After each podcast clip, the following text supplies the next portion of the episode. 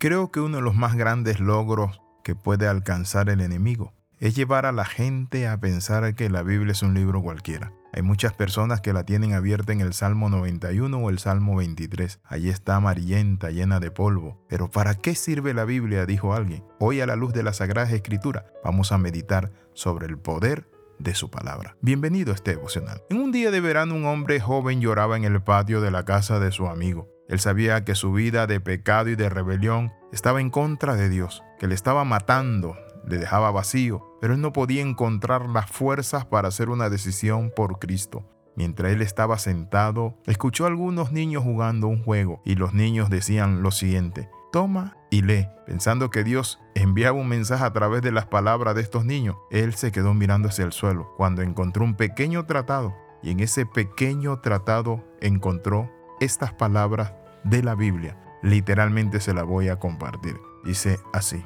No en glotonerías y borracheras, no en lujurias y lascivias, no en contiendas y envidias, sino vestidos del Señor Jesucristo, y no proveáis para los deseos de la carne. Romanos capítulo 13, versículo del 13 al 14. Él se quedó perplejo. A través de esas palabras comenzó a leer las sagradas escrituras. Y un tiempo después, este hombre ya había conocido a Cristo y hoy lo encontramos en la historia como un gran teólogo. La Biblia nos dice en 2 Timoteo 3:16, Toda la escritura es inspirada por Dios y útil para enseñar, para reprender, para corregir, para instruir en justicia, a fin de que el hombre de Dios sea perfecto, enteramente preparado para toda buena obra. Jesús también nos enseñó que no solo de pan viviría el hombre, sino de toda palabra que sale de la boca de Dios. Cuando hablamos de la Biblia, encontramos que en ella hay consuelo, fortaleza, que en ella hay llenura, que podemos tener en ella esa guianza. Es ese libro poderoso que ha cambiado la vida de muchos. Mi amigo, mi hermano, ¿está usted leyendo la Biblia? Muchas veces nos podemos sentir como este hombre en el patio trasero de una casa llorando tantas amarguras, pero llegó el momento en que tú tienes que preguntarte, ¿para qué estoy en esta tierra? Tengo un Dios grande y maravilloso que ha dejado su palabra, y si ha dejado su palabra puedo encontrar en ella el consuelo y la fortaleza. La Biblia nos dice a nosotros que desde el principio la palabra de Dios sustentó todo.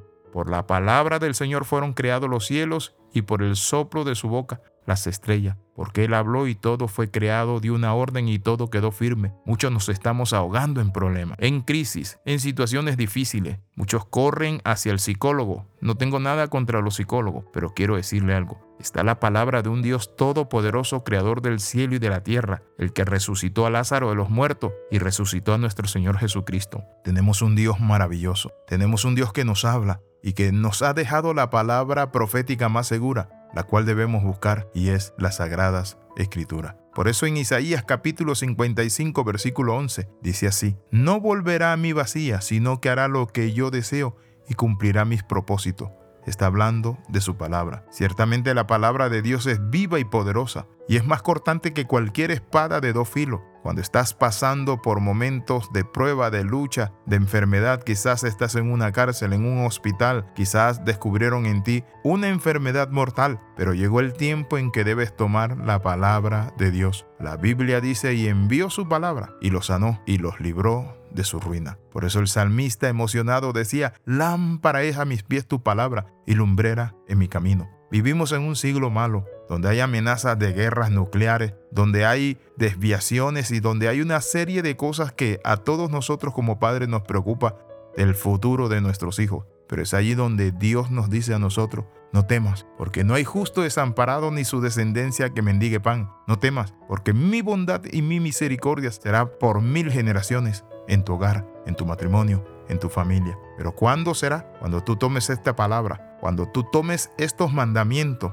y lo hagas tuyo, cuando tú medites en ella, la escribas en tu corazón, la pongas por frontal en tu frente, en tu cara y digas bendita palabra. Quiero terminar con las palabras del rey David, quien dijo, oh cuánto amo yo tu ley, y todo el día ella es mi delicia. Tenemos que pedirle a Dios que nos vuelva a dar ese apetito por la palabra, esa sed de la palabra. Tenemos que volver a leer las escrituras y no solo a leerla, a escudriñarla, a estudiarla, pero también a compartirla, porque la Biblia que es la palabra de Dios, va a transformar tu vida, tu matrimonio, tu hogar, tu familia, tu finanza, tu empresa. La Biblia es un libro vivo, no es un libro de historia, no es un libro de cuento, no es un libro de hadas, es un libro maravilloso que transforma la vida de aquellos que le creen a la palabra de Dios. Oramos. Padre, en el nombre de Jesús te pedimos que nos vuelvas el apetito hacia la palabra para escudriñarla, leerla y no quedarnos un día, Padre Santo, sin ella.